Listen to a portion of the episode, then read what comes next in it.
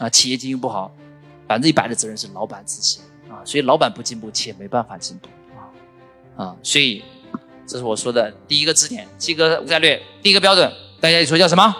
轻资产，是不是对轻资产牢牢记在脑海里了？轻资产啊，如果这项目是重资产的，干不干？也不是不干，是你问自己，我能不能把它变成轻资产？如果能就干，不能怎么样就不干。说白了还是不干，我还是做轻资产啊！一定要记记住啊！而且这不是什么优秀标准，这什么标准啊？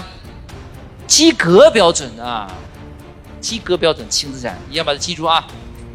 那我再问一下，什么叫轻资产啊？现在是不是没有资产啊？我可没说轻产等于没有资产啊！轻产等于什么？最大化的利用什么社会资产叫轻资产啊？轻资产是一个什么概念啊？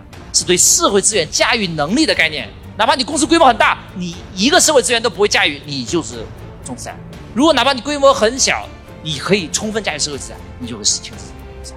所以它跟你自己有没有钱，你公司规模多大，一毛钱关系也没有。啊，这是第一个轻资产。